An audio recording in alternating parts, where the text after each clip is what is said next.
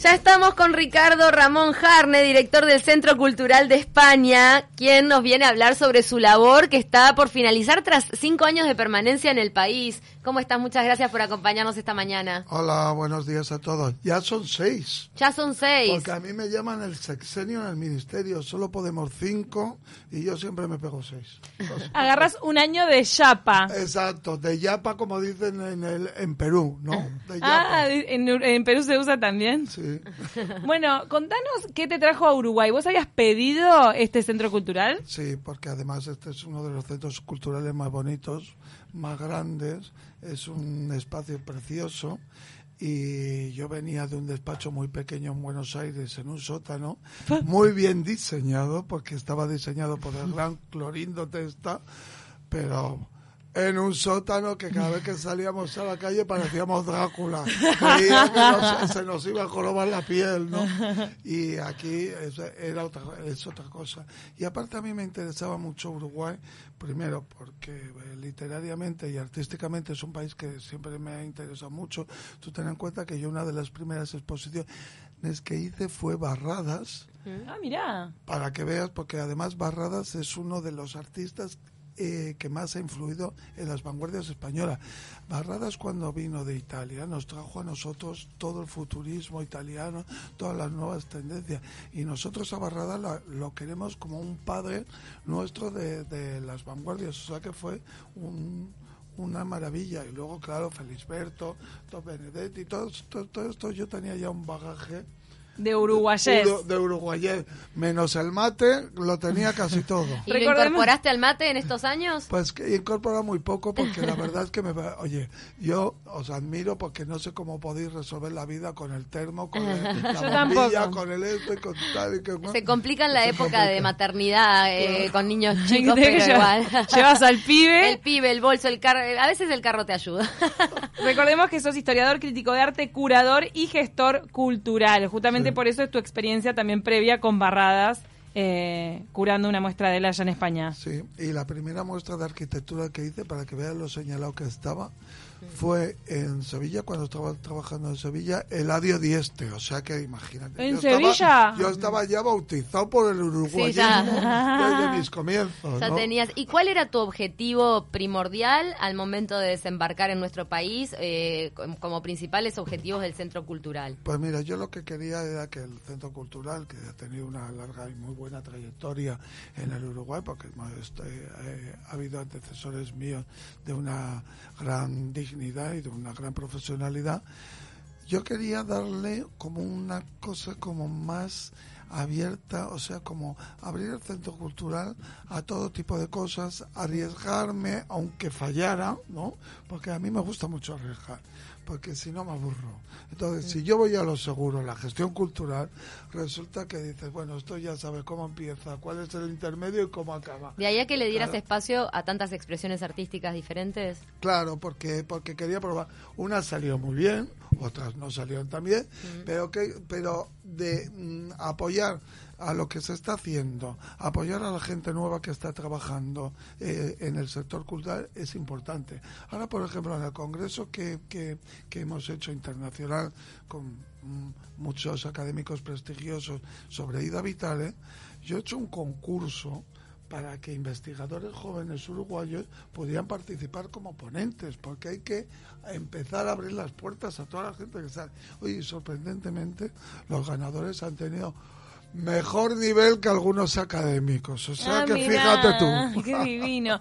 Eh, hablemos entonces de estas últimas muestras que también marcan, o sea, tu gestión marca, va marcada por muchas cosas, pero en estos últimos meses fuiste a la casa de Ida Vitali junto con ella, ideaste esta muestra sobre ella en la que incluso incluiste la medalla Cervantes, del premio Cervantes, estaba ahí en la muestra incluso. Sí, pero ya dije que no era de oro macizo para que no me la robaran. Porque, riesgo, ahí. Tenías que poner seguridad extra. Exacto. ¿Te encantó hacer esa, esa muestra? Sí, bueno, porque además con Ida hemos acabado como íntimos. Yo ya le he dicho que es mi novia uruguaya, la quiero muchísimo. Y Ay, se buscó un novio joven. Claro, mañana nos vamos juntos a la zarzuela, como como Dios manda, ver la revoltosa. ¿Te gusta la zarzuela? Pues sí, cuando está bien hecha, sí, cuando está mal hecha, no. Bueno, como o todo. sea, y esta está bien hecha, porque he ido a los ensayos, o sea, que la recomiendo. Le pusiste el Le ojo. puse el ojo y dije, hasta hay que ir. ¿eh? Pará, y hablemos de la que acabas de abrir, que es Lebrero Hipnótico, de Mario Lebrero. Hipnótico, con los ojos así haciendo Círculos. espirales, círculos. Pues sí, además es un... Lebrero es un escritor que a mí me gustó mucho. Yo, yo, yo empecé leyendo la novela luminosa, luego tuve que leerlo todo para hacer el comisariado. Y digo, pero este hombre tiene tantas facetas que yo tengo que hacer una exposición donde esté lo literario como base, pero esté todo lo demás. Se lo muestre de forma integral, Claro, ¿no? que lo muestre de forma integral. Entonces, esto fue maravilloso porque es la pera en dulce que te dan como escrito para hacer una muestra, porque puedes hacer lo que te dé la gana. Claro, por todas las fantasías. porque y- él lo ha tocado todo. Ilustración, fotografía, cine, historieta, parapsicología, Exacto. informática, juegos de ingenio y obviamente donde se basa todo en la literatura. Así mismo, o sea que fíjate, y todo eso que tú has dicho está en la muestra.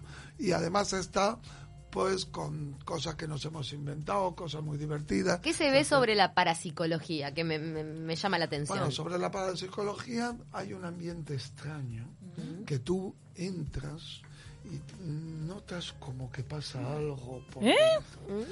Y ¿Eso luego- adentro de la muestra? Dentro de la muestra. Y luego hay unas claves sutiles que tienes que descubrir que no te las voy a decir. Pero sí que te sale. No entra, o sea, entra de una manera y sales de otra. De la Ah. No sos la misma persona después No de ir a ver esta la me- misma muestra. persona.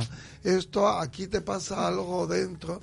Tú sabes que cuando Le- Lebredo escribía y, y tal decía de pronto, todo lo que escribía a veces tenía miedo porque si escribía sobre amigos o sueños les pasaba a los amigos, incluso al perro. El perro se quedó tuerto por un sueño que tuvo que tuvo él. O sea, que te quiero decir, pero lo que nosotros hemos hecho, no tengáis miedo de entrar a la muestra, porque no os va a pasar nada malo. Hemos borrado todo lo así que puede ser Lo que pueda ser peligroso. Lo que puede ser peligroso para que salgáis con Claro. buena onda. Pero pasás por una rollo. suerte de hipnosis. Exacto, pasé por una suerte de hipnosis. En el sí. tema de la parapsicología, me contó un pajarito que Marianela Morena, la directora de teatro, dramaturga, va a hacer algo así, como una experiencia. Bueno, lo de Marianela Morena estamos todavía definiéndolo porque ten en cuenta que esto va a ser la obra de teatro más larga de la historia del, del teatro uruguayo. Vamos a dar un certificado final, es la única obra de teatro que va a tener un certificado al público. El público va a ser tallerista del hebrero. Y entonces estamos armando, porque tú sabes que los lebreros daban los talleres los jueves, los martes y los jueves, pero nosotros nos vamos a centrar en los jueves. Y se van a dar en la propia exposición y toda la dramaturgia es el propio taller, con lo cual tú al- a- accedes a una obra de teatro, pero al mismo tiempo accedes al taller del hebrero. Pero puede ser que lo quieran invocar de alguna manera o que el Bueno. hebrero vaya a participar. Bueno, esas son una manera de decirlo. Afortunadamente tenemos al hebrero grabado en los talleres y tenemos Ah, las bien. normativas. Entonces, esto va a ser como una cosa de dramaturgia, te quiero decir. Y ahora el hebrero nos dice, ¡pum! Y se enchufa el Ah. casete y lo dice, ¿no? Bueno, pero Tampoco está hay que ahí. Poner el lugar, porque claro, cuando yo digo en broma que vamos a hacer la Ouija, ya hay gente de estos lebreristas de pro que se cree que vamos a invocar al espíritu del lebrero. Hombre, por favor, un poco de seriedad. Yo no, yo a mí, aparte te voy a decir una cosa, a mí la Ouija me da miedo.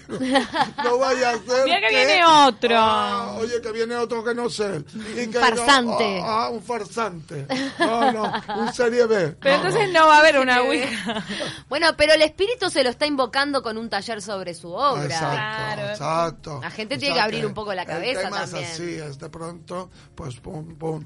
Pues Marianela o quien sea aprieta un botón debajo de la mesa y Eh. sale la grabación Claro. de lo que está diciendo el lebrero que tenemos grabado. Qué y lindo. ya no res- me habéis hecho hablar demasiado. ¿Ah? Esto no lo tenía que haber contado. Pero Esto es muy atractivo. haber sido esto, pero en fin. Es muy atractivo.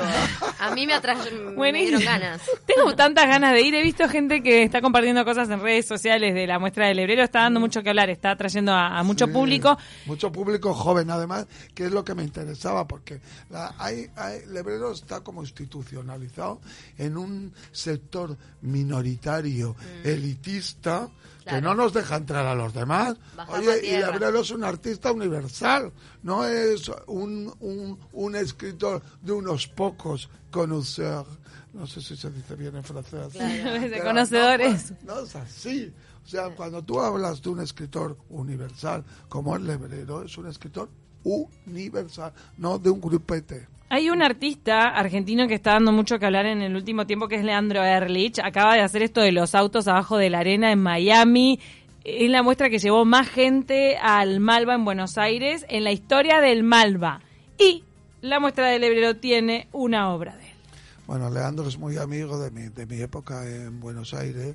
Para mí es un artista que es un artista mágico y en este mundo mágico del Lebrero tenía que estar. ¿Por Claro. qué? Porque de alguna manera tú sabes que... que- muy que- mágico, es verdad. Claro, es que él- tú sabes que hizo desaparecer una noche la, la cúspide del, del, del obelisco de, de Buenos Aires, ¿no? La Ay, no sé gente- cómo hizo. Ah, métete en el Google. Para psicología. Hizo desaparecer la punta del obelisco. La pintó de negro, la No, pintó de negro. No, no, no. Y entrar, entrar. Eso, eso lo dejo como deberes para este fin de semana. Que la verdad que Erlich está re loco. Y me encantan las cosas que hace, son increíbles, pero bueno, hay una nube de él. Es una nube maravillosa porque, claro, yo lo que quería representar. Yo, una, una de las facetas fundamentales del hebreo son los sueños, ¿no? Entonces, ¿cómo representar los sueños del hebrero en un objeto? Pues en el sitio, porque he hecho la, el piso de Bartolomé Mitre del Hebrero, el último piso, lo he hecho en escala 1-1 en la exposición. Tú entras por las escaleras, tal y que cual, y, y en la propia habitación, en vez de la cama, está la nube, que es lo que simboliza Los sueños. los sueños del Hebrero, la nube de Erlich, que es una pieza maravillosa, es una joya. Qué lindo. Pero, dime, pero aparte de Erlich hay muchos más, ¿eh? No me Sí. lo centréis todo en él, ¿eh? No, no, no, Manuel Espínola Gómez, un Bueno. uruguayo importantísimo, Alfalfa, es un- Alfalfa, uno de actual. Así. Hay tanta gente que... Bueno, Vayan está- a la muestra. Vayan a la muestra, pero Claro. no se pierdan, por ejemplo, Diego Bianchi es uno de los mejores ilustradores del mundo, que es de aquí, y ha hecho cuentos cansados, están los originales. Sonia Pulido, que también es una de las grandes españolas de la ilustración, ha hecho Caza de Conejos, y estar los originales, los hemos traído de España. O sea, hay como mucha sorpresa, vais a flipar. Y vais a salir hipnotizados también. Y vas a ser otra persona cuando salgas. Otra pero mejor, ¿eh? Mejor. Mejor. En Navidad mejor. Y hablando de pasajes significativos, ¿qué es lo que te gustaría que quedara como legado de tu, de tu dirección para quien sea tu sucesor en caso de que venga otra persona? Bueno, pero yo creo que eh, yo espero que mi sucesor sea mucho mejor que yo, porque el concepto que yo planteo es que para mí nosotros somos unas hormiguillas que vamos por ahí por el mundo, pero la institución es lo importante y entonces lo que queda en un país es la institución. Y esa institución tiene que ser mejorada continuamente, actualizada día a día, que esté con, con la gente, con lo que pasa la gente, no quedarse en procesos pasados, sino ir avanzando, evolucionando. O sea que yo espero que mi sucesor Sohora, espero que sea ahora, porque porque te- tiene que ser tiene que ser mujer, porque ya vale de tantos hombres directores, hay que meter mujeres y, y espero que la directora que venga pues la haga mejor que yo y se y explore otros aspectos de la vida cultural eh, uruguaya que a lo mejor yo no me he dado cuenta que existían, ¿no? Para aportar más. En ese contacto con la gente que tenés de- desde el Centro Cultural de España, eh, hicieron un trabajo con personas en situación de calle, ¿no? Un, Bueno, Hemos Trabajo documental. Trabajamos como ese documental, como todas las películas van lentas.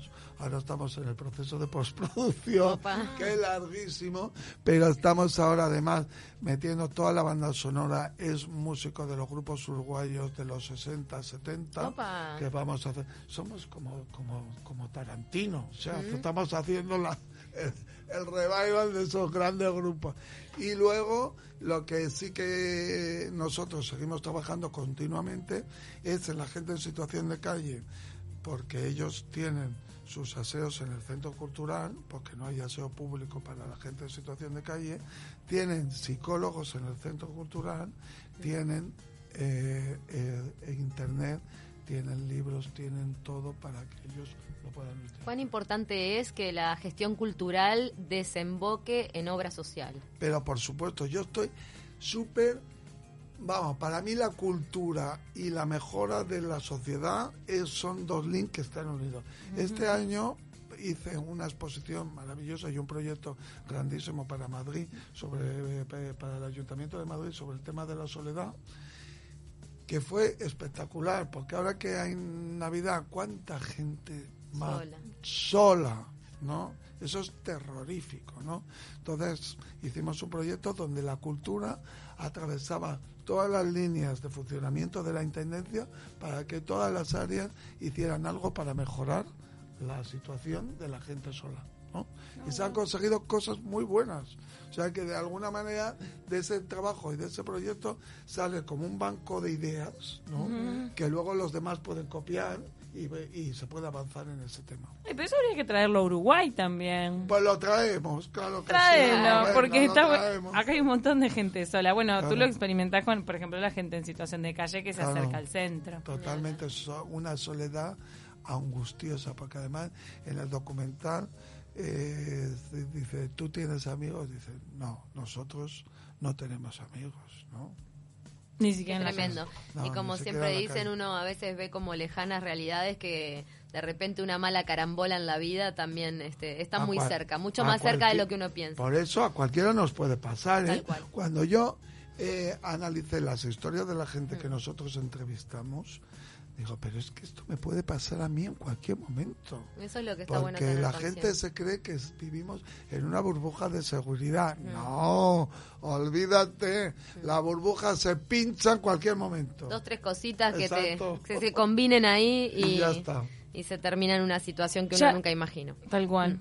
¿Ya tiene nombre el documental para que la gente lo siga de alguna manera? Sí, nosotros queríamos que, que poner eh, Walking Dead Montevideo, pero nos lo prohibieron los de Walking Dead. Mm. Entonces queríamos poner Talking Heads Montevideo, pero nos lo prohibieron los de Talking Heads.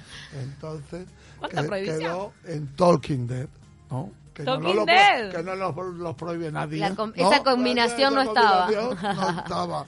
Entonces va a ser Talking de Montevideo y es de alguna manera darle son gente que para el resto de la sociedad está muerta pero que hablan y, y a mí me interesa mucho ese título Talking Dead ¿no? Es verdad. porque son gente que el resto de la sociedad los considera fuera de la sociedad los considera muertos y, y son gente como nosotros que tiene un fondo, una vida, una historia increíble, muy parecida a la nuestra, y que lo que hablamos antes, por una, mm, dos o tres cosas a la vez que te su- sucedan, ¡pum! te ves en esa situación. Vas a tener que volver a Montevideo a estrenarlo. Pero por supuesto, y espero hacerlo en la cinemateca, porque yo, yo vivo en la cinemateca ya, desde que me la han reformado. Con las nuevas salas, Con las nuevas salas, yo, sí, ¿dónde está Ricardo? Si no me localizan, allí estoy ¿A sentado dónde te en la fila 4. ¿A dónde te instalas en España? ¿En qué ciudad? Bueno, en España no sé, cuando yo me voy a... No sabes si volvés a- para allá o, o Mm, si que no tenés sé otro nada, destino. ¿no? Yo creo que como me he portado mal, igual me mandan a Afganistán o alguna cosa así. ¿no? Pero Pero No tengo ni divino, yo me voy a portar mal, que me Bueno, manden a otro país ¿Me venís a ver a Afganistán? Claro. Te vamos a ir a saludar. Eh, Bueno. para, Conocer pero- culturas diferentes. para entender cómo que funcionan los centros culturales de España, ¿cuántos hay en todo el mundo? No, vamos a ver, los centros culturales solamente hay en los países que, que, que se habla español. Los, Ah. los Cervantes son los que se están en los países que no se hablan español. Claro. Entonces estamos, eh, nosotros somos 14 y, y tenemos también en Guinea, en Guinea dos. En la India dijiste que te podía tocar La- también. Pero la India era con el Cervantes, era Ah, con, otro, con, otro proyecto, sí. O Bueno, sea así que- que destino incierto. Destino incierto, yo sé dónde acabo el año, pero no sé dónde lo empiezo. Qué Esa es la lindo. vida. Qué Bueno, La placer. vida nuestra, ¿no? Me encanta. Bueno, Ricardo, la verdad que siempre es un placer charlar contigo. Están todos invitadísimos a acercarse al Centro Cultural de. España, ver Lebredo Hipnótico. Abrimos en Navidades, no lo perdáis, porque porque somos de los pocos que abrimos todos los días en Navidades. O sea que podéis venir. el Lindo 25. paseo. Hombre, el 25 no te pases. El 25, pobre gente. Que, que- El 24 pueden ir. El 24, el 25 no. Y el, el 31 y el 1 no. Pero el resto todos los días. 23, 26, 27, muchos Exacto, días para visitar. exacto. Ahí en Ciudad Vieja, Rincón y Bartolomé Mitrep. Exacto. Muchísimas gracias, Gracias a vosotras. Ricardo Ramón Bueno. Jarne, por toda tu gestión cultural en nuestro país y Gracias, feliz chicas. año. Gracias, igual.